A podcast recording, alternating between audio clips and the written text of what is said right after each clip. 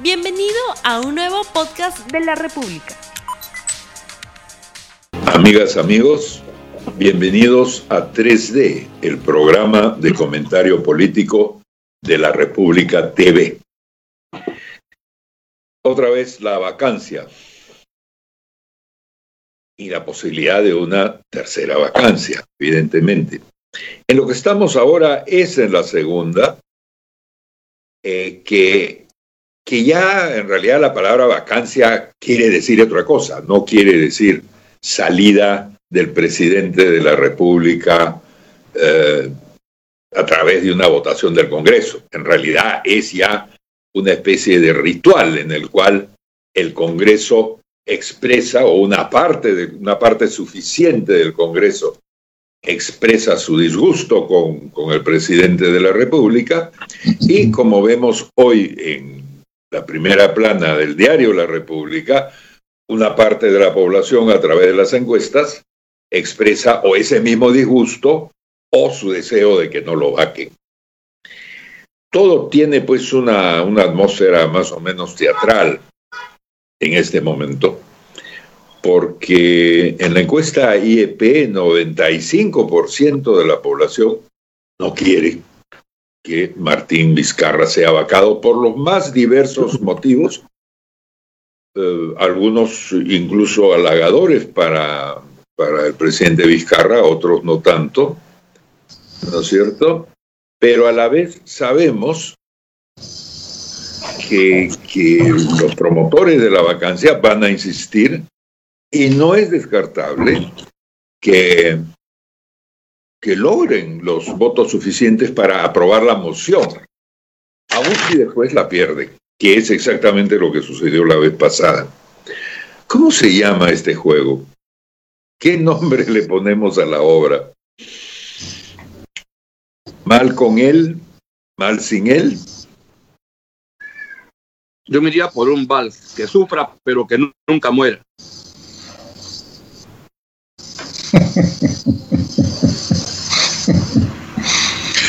En realidad este es el cuarto pedido de vacancia, ¿no?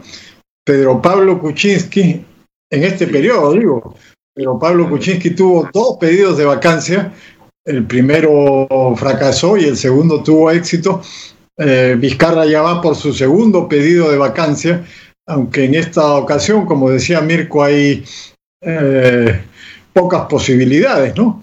Eh, todavía ni siquiera está claro si se aceptará que ingrese la moción de vacancia y que Vizcarra tenga, que ir nuevamente al Congreso a defenderse frente a estos cargos. Pero eh, cada vez hay menos argumentos para defender a Vizcarra en realidad, ¿no?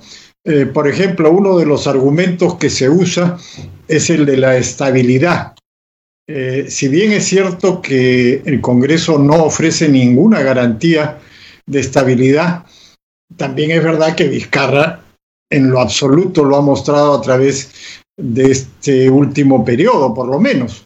Digamos, el problema más grave que hemos tenido en este año es sin duda el de la pandemia. Frente a eso, hemos tenido tres ministros de salud solamente durante la pandemia. Y tener tres ministros de salud significa tener tres políticas distintas de salud, porque como es obvio, el gobierno no tiene un programa, no tiene un lineamiento para este sector y cada ministro hace más o menos lo que le da la gana. Y tuvimos, por desgracia, un ministro desastroso como Víctor Zamora, nombrado por Vizcarra por ser del Frente Amplio, quién sabe por qué razón, que es uno de los principales responsables de que el Perú tenga el peor desempeño en el mundo respecto a la pandemia, el mayor número de eh, muertos por cada 100.000 habitantes. Toda esta historia de las pruebas rápidas, que también, eh, según el procurador Enco, merecían una investigación, incluyendo al propio Vizcarra, fue obra de Zamora.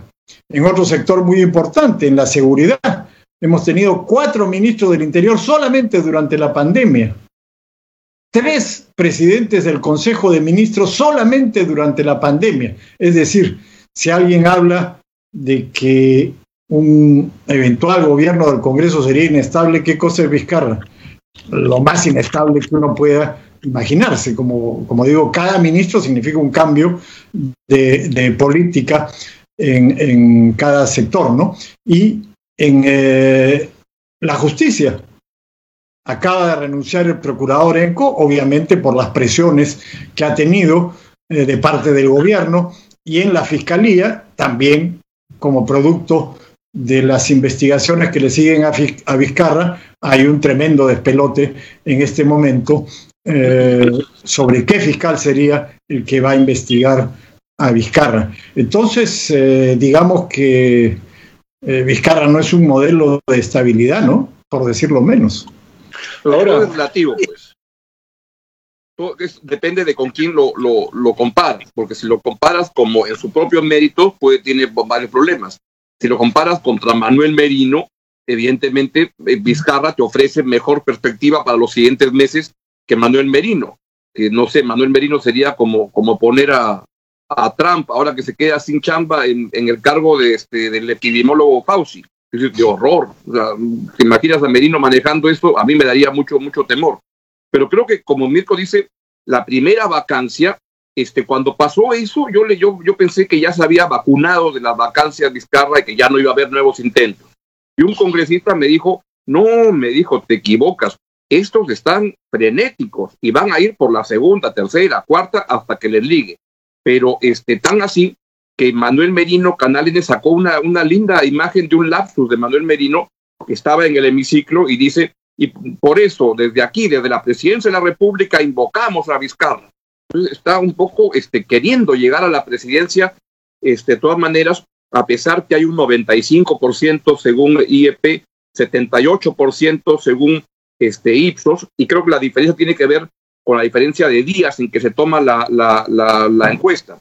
Al comienzo menos gente está enterada, ahora hay más, gente enterada y no quieren que, Merino entre. Entonces todo pasa a ser como relativo. Prefieren a Vizcarra, este, no porque lo quieran mucho, sino porque Manuel Merino debe despertar las peores dudas. Y la aprobación de, de, Merino y del Congreso es este, lamentable.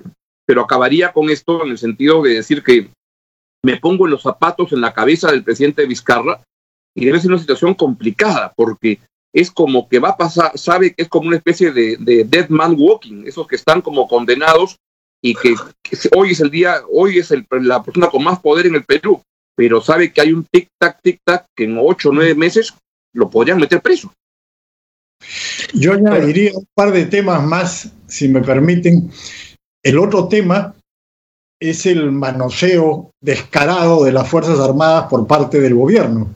Lo último que ha hecho el Premier, el presidente del Consejo de Ministros, el general Martos, es realmente inaceptable.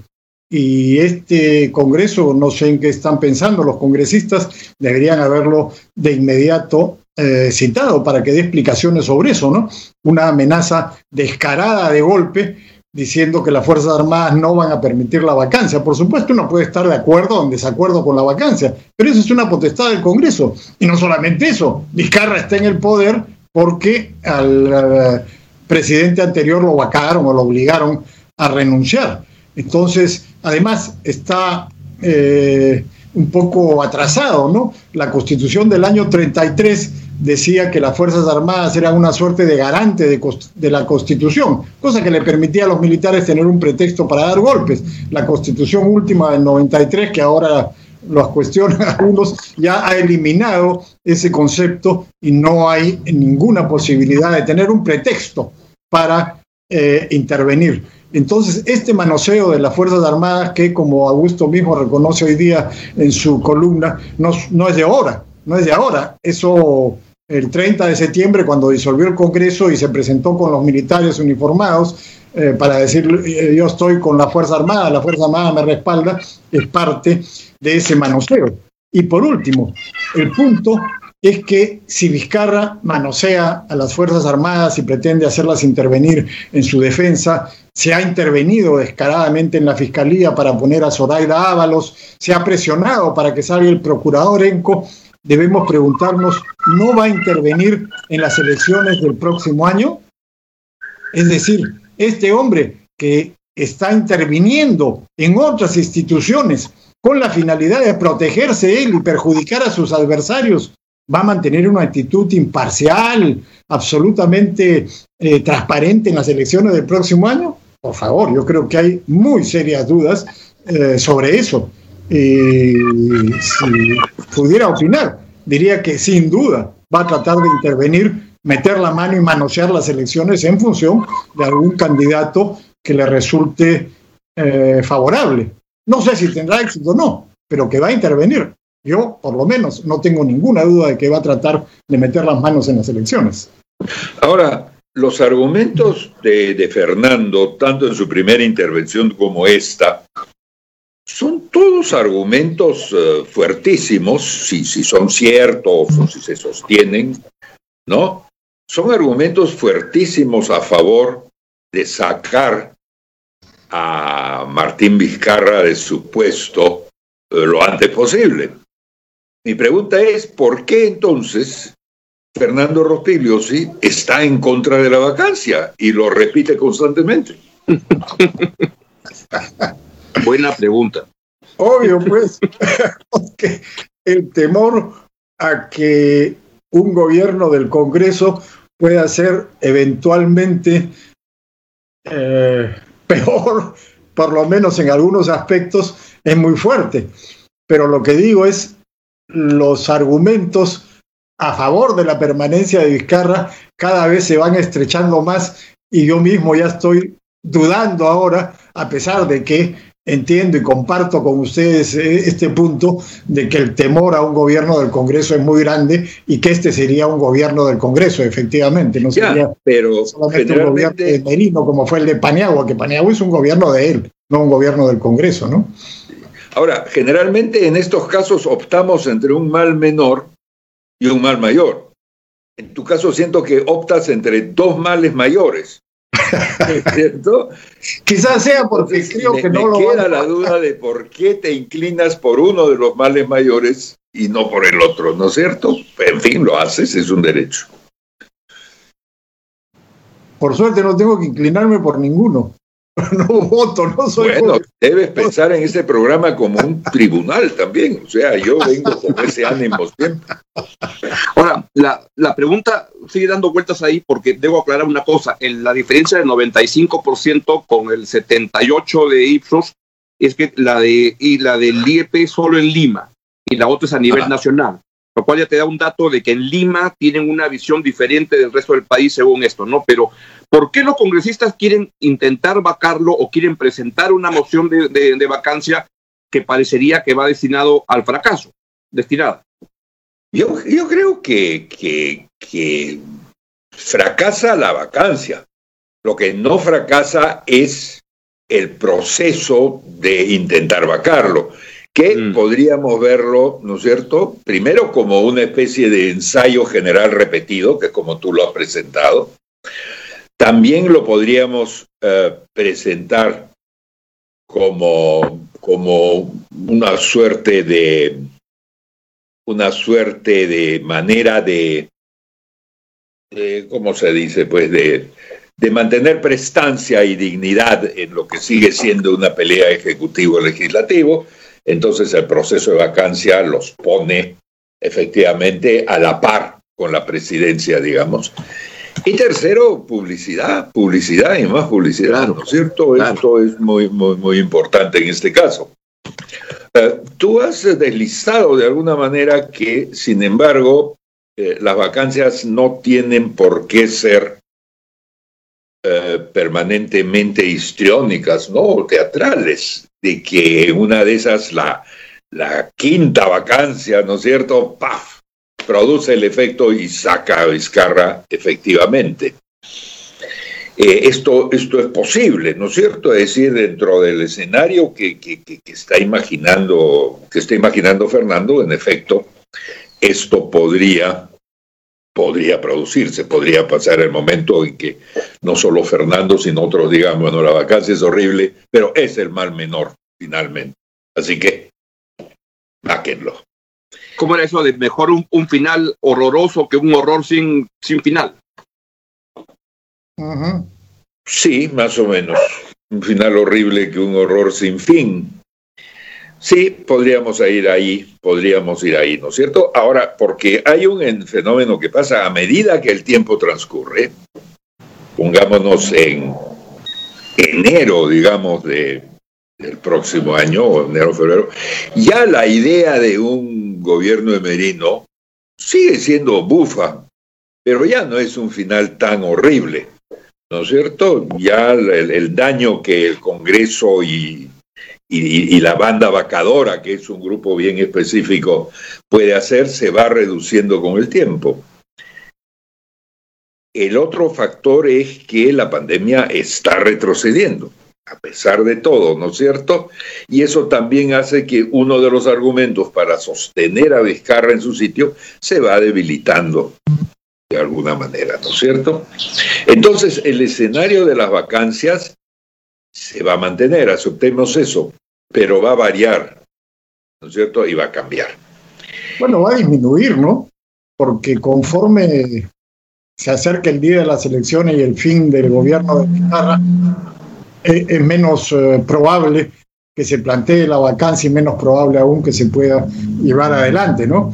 Y ya eh, las cosas se están moviendo en los grupos políticos que van a postular, ya van apareciendo los candidatos y entonces eso ya va sacando, va cambiando el escenario, va poniéndolo en otro lugar lo de la pandemia, en fin, no está tan claro, ¿no?